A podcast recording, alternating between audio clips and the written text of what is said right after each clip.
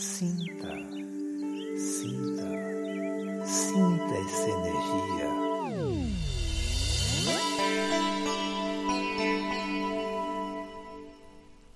Olá! Hoje vamos falar de cuidado e autocuidado. Quando a gente olha para o que ouvimos e acreditamos em toda a nossa vida, o que a gente pensa sobre o assunto? Será que a gente sabe cuidar de alguma coisa? Será que a gente sabe cuidar da gente mesmo?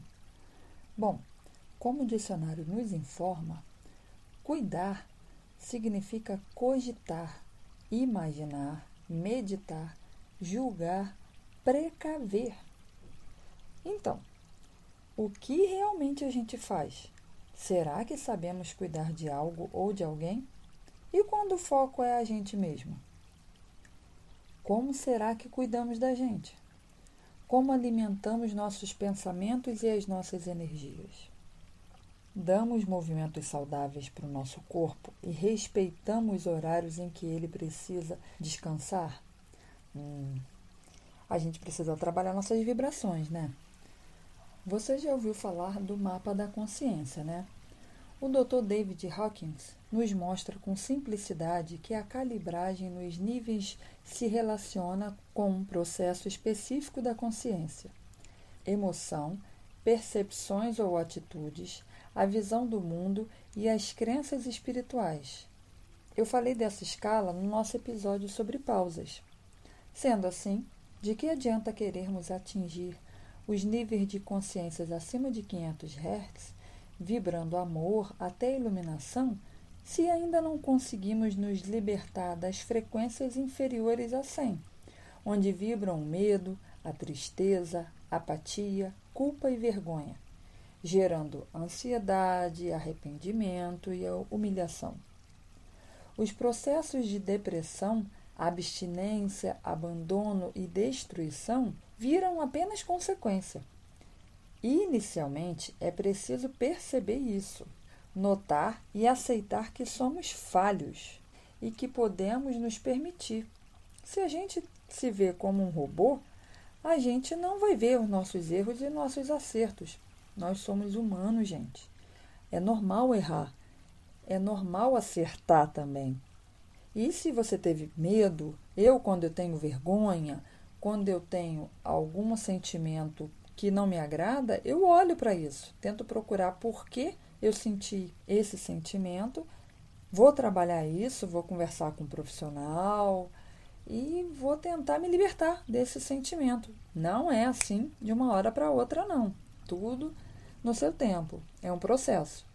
Então, como eu disse aqui, primeiro a gente precisa perceber, notar e aceitar que somos falhos e que podemos nos permitir. Depois disso, procuraremos ajuda na medida em que vamos nos permitindo, procuramos ajuda especializada e vamos cuidando da nossa mente e do nosso corpo da melhor maneira que a gente puder. Mas, gente, a tarefa não é fácil. Eu também estou nesse aprendizado, como eu disse. Há tempos que sempre que tropeço, paro, tento olhar para isso para evitar repetir o erro e sigo aceitando que sou humana, com virtudes e defeitos e que posso sempre recomeçar. Isso para mim é importante e me ajuda a caminhar de uma maneira mais leve. Mas e quanto ao autocuidado? Hum, já parou para pensar nisso?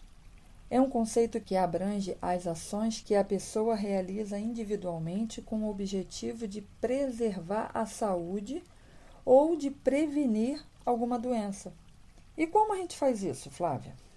Colocando em prática o conceito do cuidado, cogitando as várias opções que temos, imaginando os melhores resultados, precavendo os problemas. É, cuidar da gente é complexo, né? Imagina se tentarmos fazer isso com outra pessoa então.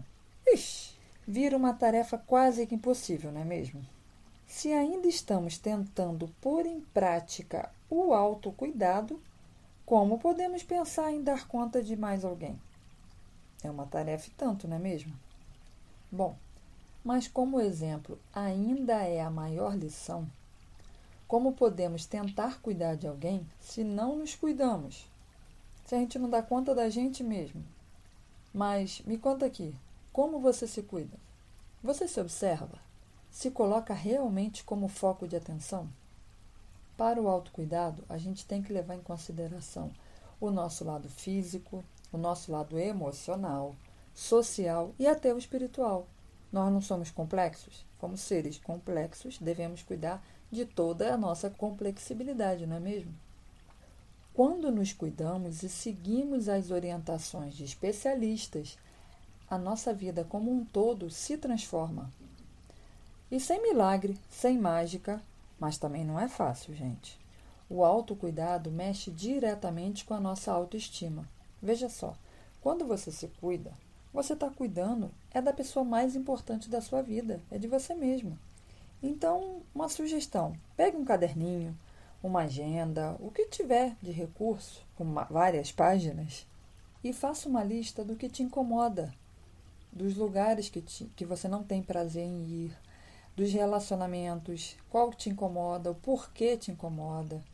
Faz como um diário, mas por favor, seja verdadeiro, seja autêntico e verdadeiro com você mesmo.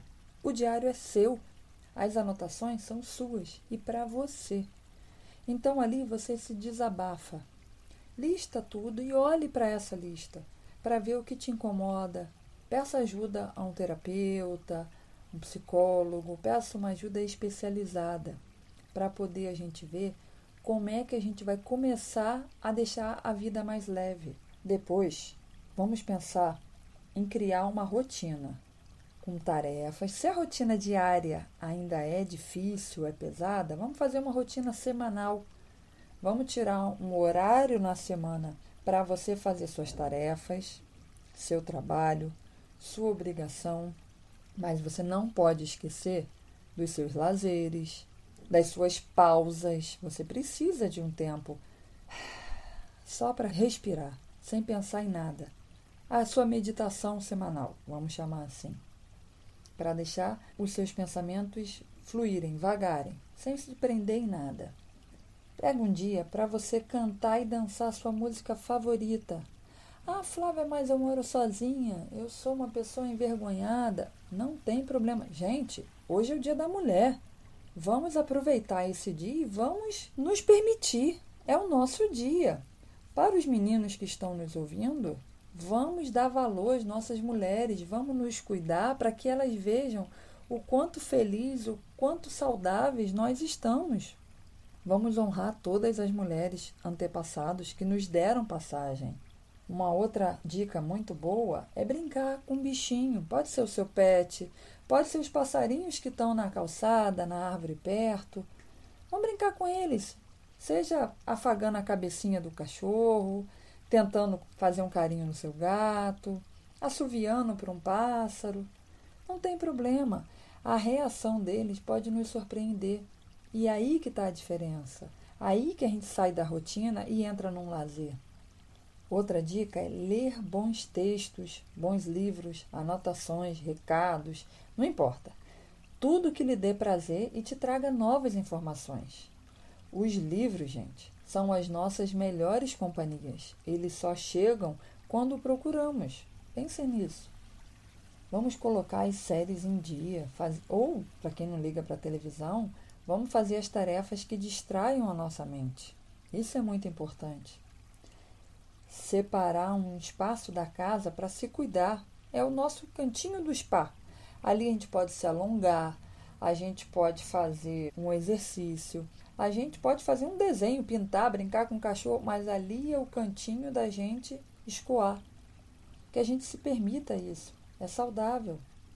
Praticar um esporte ou iniciar um que a gente parou um tempo atrás.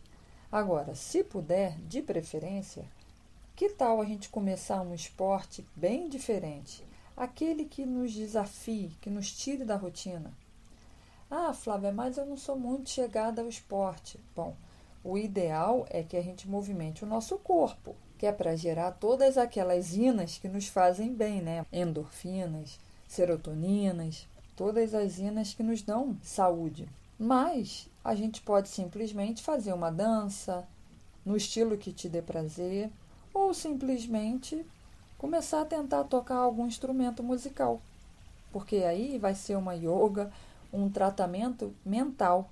E dependendo do instrumento musical, você vai movimentar o seu corpo. Uma bateria, um violão, uma guitarra, um teclado, eles não se mexem sozinhos. Então a gente vai fazer, por menor que seja, já vai ter um estímulo ali.